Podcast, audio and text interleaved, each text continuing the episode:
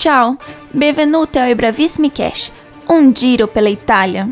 Agora, imagine que está sentado numa mesa em uma das belas praças italianas, sentindo seus aromas e vendo suas riquezas. Então, eu convido você. Andiamo!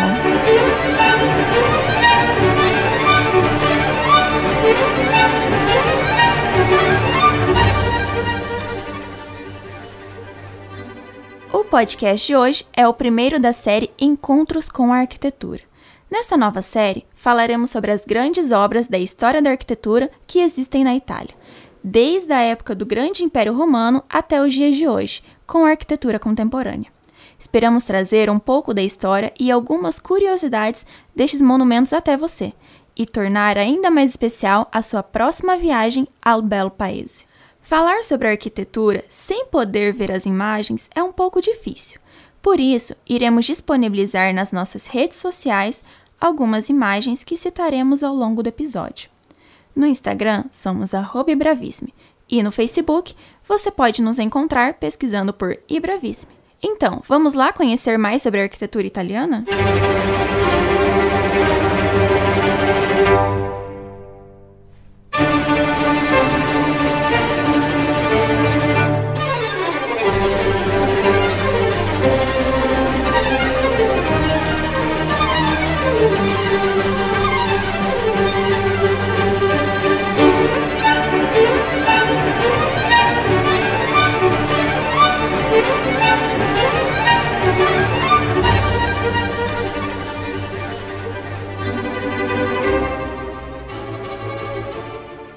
Para apresentar este episódio, trouxemos a colaboradora Ana Geroldi, arquiteta e urbanista formada pela Universidade Estadual de Londrina e apaixonada pela Itália e sua arquitetura. Ana, você poderia nos dizer qual é o seu papel na Ibravissime e o que podemos esperar deste podcast? Oi, Letícia, tudo bem?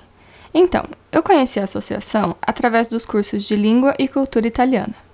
Faço parte ativamente da Associação Ibravissime desde 2019 onde auxilio no desenvolvimento de imagens e administração das mídias sociais. Hoje tenho o prazer de inaugurar o novo quadro no nosso podcast chamado Encontros com a Arquitetura, no qual contarei um pouco a vocês sobre as principais obras e monumentos arquitetônicos da Itália. Para escrever o roteiro desse episódio, tive a ajuda da minha colega de turma e de profissão, Natália Momesso, que além de arquiteta e urbanista, é grande apaixonada por história da arte e da arquitetura. Juntas, vamos trazer para vocês curiosidades e um pouco da história de obras arquitetônicas da Itália. Para iniciar nossa conversa sobre arquitetura, penso que seja necessário definirmos um termo que será muito recorrente neste podcast: monumento. A palavra latina monumentum remota ao século XIII e tem por definição tudo aquilo que pode, de certa forma, evocar o passado, ou seja, perpetuar a recordação de sociedades históricas, estando intimamente ligado à memória coletiva. Segundo François Chouet, grande historiadora francesa, o propósito afetivo de um monumento não é neutro, mas sim o de tocar, através da emoção, para uma memória viva. Desta forma, monumento é tudo que foi edificado por uma sociedade e que possui o poder de fazer com que outras gerações rememorem, ou seja, avivem uma lembrança do passado. A ideia do monumento atua diretamente sobre a memória. Visto isso, penso que possamos seguir nosso caminho acerca de grandes obras da arquitetura italiana. O primeiro monumento que será apresentado por aqui é, provavelmente, o mais conhecido da Itália, e por muitas vezes é usado como símbolo desta nação. Sim, estamos falando do Coliseu de Roma. Finché esisterà il Colosseo, esisterà anche Roma. Quando cadrà il Colosseo, cadrà anche Roma. Quando cadrà Roma, cadrà anche il mondo. Inicio a apresentação deste monumento com a frase de São Beda o Venerável, que diz que enquanto existir o Coliseu, existirá Roma. Quando cair o Coliseu, cairá Roma, e quando cair Roma, cairá também o mundo. Esta profecia, feita no século VIII, é muito significativa, pois apresenta o Coliseu como parte intrínseca e indissociável de Roma. O seu nome original é Anfiteatro Flaviano, e sua construção foi iniciada em 72 d.C., pelo imperador Vespasiano, mas só foi finalizada em 80 d.C. por seu filho Domiciano. Veio a ser conhecido como Coliseu somente no século VIII, fazendo uma alusão à estátua colossal do imperador Nero, que ficava nas proximidades. Assim como a estátua, o Coliseu possui dimensões colossais, com sua forma elíptica, que possui eixos medindo 188 metros por 156 e aproximadamente 52 metros de altura. O anfiteatro abrigava cerca de 60 mil pessoas. No início de sua utilização, antes da construção dos hipogeus que abrigavam os gladiadores, eram realizadas as famosas batalhas navais, com águas desviadas do Aqua Cláudia.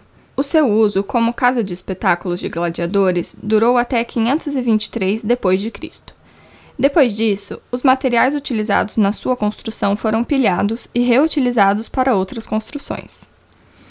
Após muitos anos de abandono, só em 1803 que inicia-se o processo de transformar as ruínas do Coliseu em monumento. A construção do Coliseu é marcada pela característica arquitetura romana, inconfundível pela utilização dos arcos, neste caso, sobrepostos. Os arcos são dispostos em três camadas, que eram responsáveis por sustentar os assentos. Cada uma destas três camadas recebe a aplicação de um estilo grego diferente em suas colunas. O primeiro é o dórico, o segundo é o jônico e o terceiro é o coríntio. As colunas adornadas pelo estilo grego possuíam somente função decorativa, pois a sustentação do edifício era feita pelo conjunto de arcos etruscos. O uso do arco foi muito utilizado na arquitetura romana, pois uma construção de um arco feito com pedras separadas em forma de cunha é um grande desafio da engenharia, mas depois de dominado, permite que projetos cada vez mais ousados sejam executados.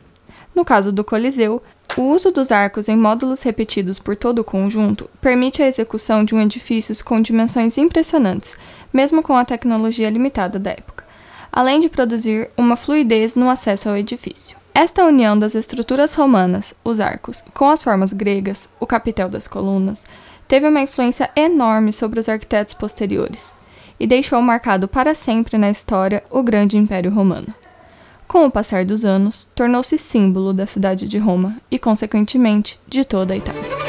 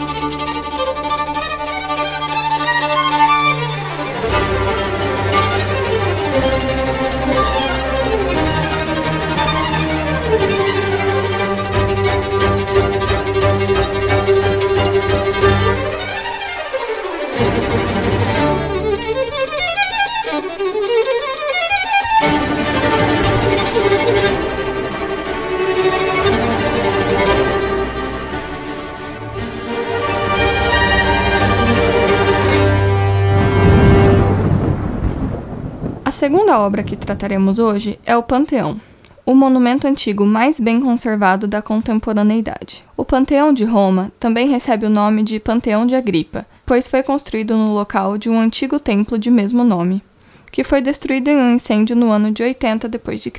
A construção do edifício foi realizada durante o mandato do imperador Adriano, entre os anos de 118 a 128 d.C a fim de ser um templo destinado a todos os deuses, como seu próprio nome já diz. Este monumento se caracteriza por ser o único templo da antiguidade clássica que sempre se conservou como local de culto, tendo sido convertido em igreja no início da era cristã, razão pela qual o edifício se mantém em extrema conservação. O Panteão é um dos edifícios mais influentes na história da arquitetura, tendo sido estudado, reproduzido e relembrado em diversos períodos da história. Neste edifício, podemos notar uma grande influência da arquitetura da Grécia Antiga, em consonância com as grandes evoluções técnicas da engenharia romana. Seu ambiente interior é caracterizado por uma grande construção em forma circular sob uma cúpula hemisférica com um único óculo no topo, através do qual tem-se o prazer de observar o céu aberto.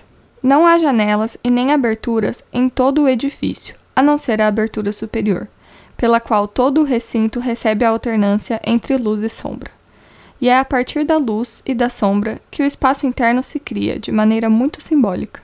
A forma esférica do interior cria a alusão à excelência, traduzindo em uma escala micro a forma geométrica mais perfeita, o globo terrestre. Até o século XV, com a construção da cúpula de Brunelleschi para a Catedral de Florença, o Panteão possuía a maior cúpula da história. O diâmetro do edifício é igual à sua altura, que corresponde a 43,44 metros, ou 150 pés romanos, posto que a grande medida de referência da arquitetura sempre foi o corpo humano. Além de servir de inspiração em toda a história, dentro do edifício estão sepultados grandes personagens da história italiana, como os pintores Raffaello Sanzio e Annibale Carracci, Vittorio Emanuele II, o rei que unificou a Itália, e seu filho Humberto I. É realmente incrível ver parte da história ser contada através desses monumentos. Mas é claro que os conteúdos não param por aqui. Toda semana, a Ibravíssima oferece conteúdos exclusivos no canal do YouTube e redes sociais. E para quem deseja se aproximar ainda mais da cultura e língua italiana, as inscrições para os cursos regulares online de italiano podem ser feitas através do site ibravissimilondrina.org.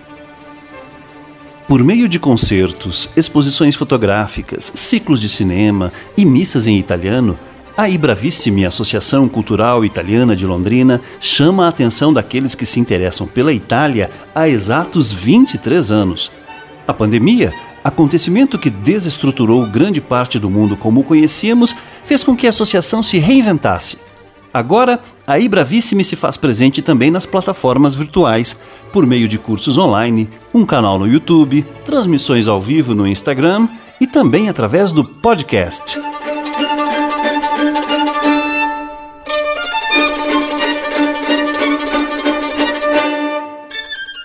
Produção radiofônica Teixeira Quintiliano. Edição Tiago Franzin. Roteiro Ana Geroldi e Natália Momesso. Produção Ileia Ferraz e Letícia Casarim. Apresentação Ana Geroldi. Música Vivaldi La Tempesta.